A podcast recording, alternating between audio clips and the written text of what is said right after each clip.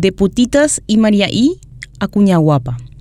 En la sesión del miércoles, varios diputados varones se llenaron la boca con elogios hacia sus colegas mujeres en conmemoración del 8M. Las tildaron de damas, guerreras y hermosas cuñaguapa. Aunque auto seguido, la diputada Katia González, con un elocuente video, les, les refregó cómo a lo largo del periodo legislativo trataron al sexo débil de manera despectiva. Además, presentó un proyecto en donde instaba a todos los parlamentarios que las insultaron a pedir disculpas públicas. Nos llamaron como quisieron, se arroparon con lo que creyeron durante toda su historia que era su derecho, el de ofendernos, su legítimo derecho de violentarnos, y los hicieron siempre a sus anchas y sin ninguna consecuencia. Nos llamaron putitas, nos dijeron María y, mi amor, y nos quisieron silenciar como lo quisieron hacer siempre, porque nuestra voz molestaba, porque nuestra voz no era la que esta historia machista acostumbraba a escuchar. Y entonces no supieron cómo reaccionar, más que con la debilidad argumental de la violencia, dijo la diputada. Ella defendió a todas las mujeres, sin distinción de partido, quienes fueron maltratadas en plena sesión. Y como el diputado Basilio Núñez fue uno de los protagonistas del video, antes que disculparse, dijo que las mujeres de partidos políticos minoritarios se victimizan y se hacen de las histéricas no más por lo cual esos partidos deberían desaparecer.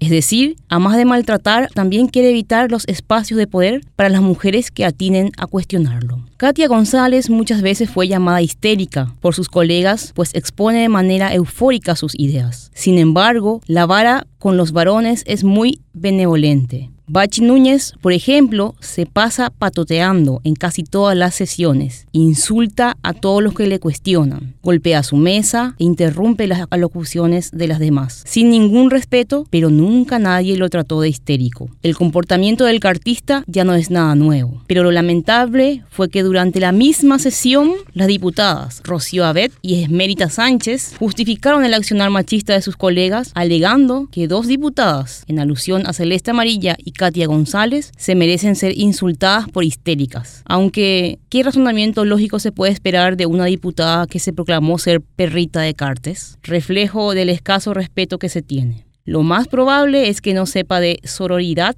o dignidad femenina.